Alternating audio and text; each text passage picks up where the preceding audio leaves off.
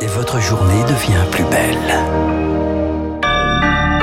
Bon réveil, bonne journée, soyez les bienvenus sur Radio Classique. Nous sommes le mardi 11 mai, il est 6h30.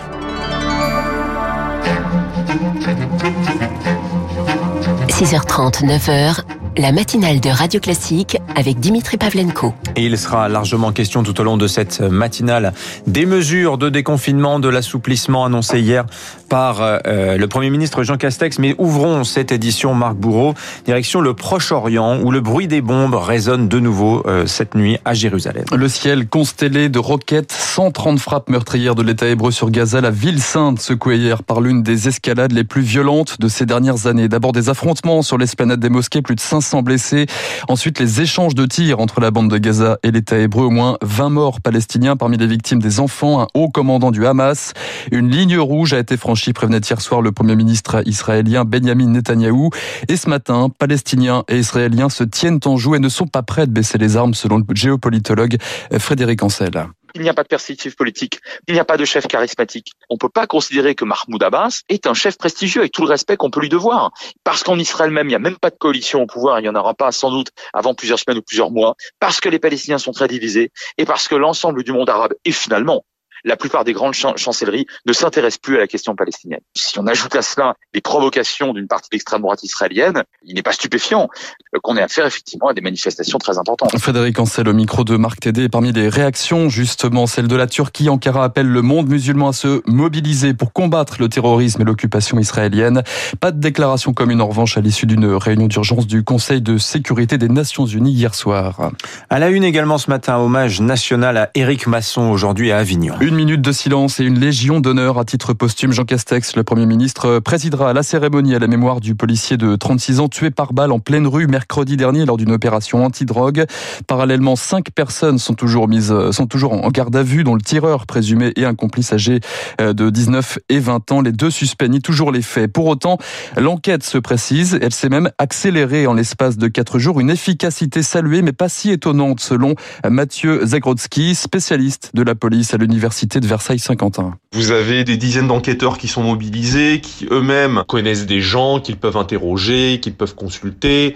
Ils ont tout un éventail de moyens à leur disposition. Interroger les témoins oculaires, vous avez la vidéoprotection, vous avez également, fait très important qui a fait la différence ici, les progrès de la police technique et scientifique. À partir d'une douille, d'un numéro de série euh, d'armes, d'une trace ADN, vous pouvez remonter aux auteurs d'une infraction. Le propos recueilli par Eric euh, Kioch et avant cet hommage national ce mardi, les syndicats de policiers étaient reçus hier soir à Matignon. Jean Castex promet un durcissement des peines contre ceux qui s'en prennent aux forces de l'ordre, réduction euh, limitée, terminer le simple rappel à la loi, peine de sûreté élevée à 30 ans en cas de perpétuité.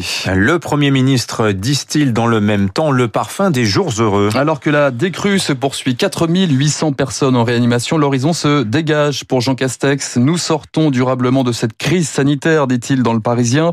Le Premier ministre fixe désormais un calendrier précis des réouvertures. Bonjour Charles Bonner. Bonjour Marc. Le retour des jours heureux, ça démarre le 19 mai au programme café en terrasse, shopping et cinéma. Oui, des réouvertures limitées. Pour la restauration, ce sera en terrasse seulement, obligatoirement assis et pas plus de 6 à table. Avec seulement 50% de la jauge, l'intérieur ne pourra rouvrir qu'au début du mois de mai. Dans les commerces, il faudrait garder 8 mètres carrés par client, seulement 4 en extérieur pour les marchés notamment.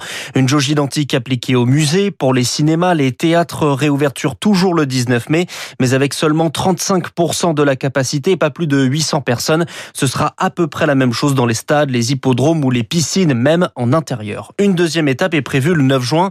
Les restaurants pourront à ce moment servir à l'intérieur, mais avec une limite de 50% de leur capacité.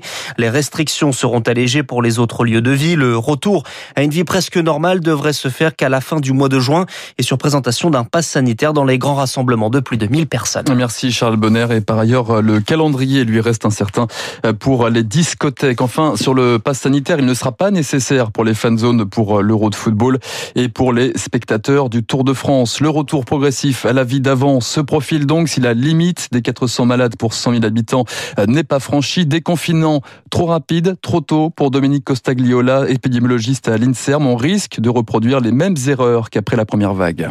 Ça risque d'amener un relâchement des mesures individuelles avec les variants qui circulent. C'est pas une bonne idée. Dire qu'il y aura une alerte si l'incidence dépasse 400, ça n'a aucune réalité. C'est beaucoup trop élevé, 400. Et alors là, pour le coup, maintenant que le calendrier est annoncé, que tout le monde s'organise, que les gens font des réservations, que les concerts rouvrent, que si, que ça, s'il faut freiner ou revenir en arrière, ça va être quasiment impossible. Enfin, Matignon entérine les nouvelles règles du quoi qu'il en coûte à partir du mois de juin prochain.